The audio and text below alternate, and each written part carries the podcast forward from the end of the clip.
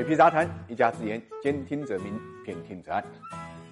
各位好，我是水皮，欢迎各位来到呢 ESG 会客厅啊。我们今天的话题是茅台冰淇淋究竟是什么东西？有些产品啊是自带光环的啊，你比如说茅台冰淇淋出道即高峰，我们看到最近啊，一方面它是一个热门的话题，另外一方面呢是一杯难求啊。曾经跟小伙伴呢做了个约定啊，就我们先尝一尝啊，结果他们反映在北京根本买不到，为什么呢？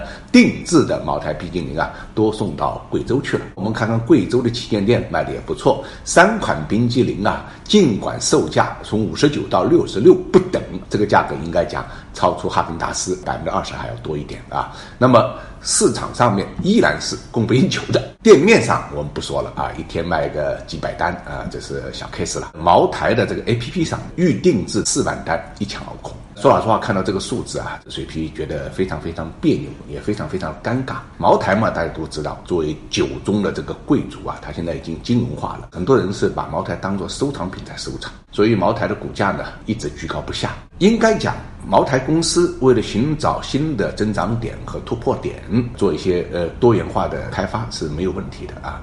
但是开发这个茅台冰激凌，总让人觉得非常别扭。因为茅台的主要用户大家都知道是男性喝酒的啊，那这冰激凌谁吃的多啊？小孩吃的最多，女生吃的最多啊。换句话来讲，一个做酒的茅台，终于把目光呢盯向了另外一半不喝酒的妇女儿童。我怎么想都觉得别扭。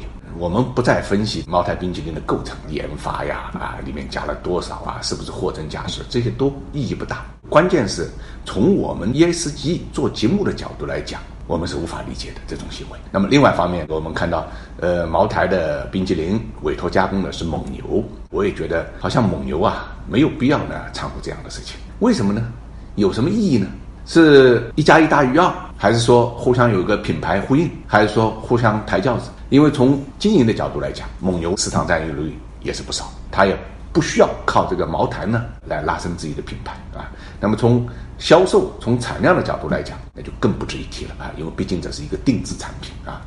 那么另外一方面，最关键是什么呢？乳制品的上游啊是养殖业啊，也就是奶牛行业。我们以前节目里说过了，这是一个温室气体排放特别大的一个行业啊，很多人都不清楚。其实茅台呢处在这个酿酒行业。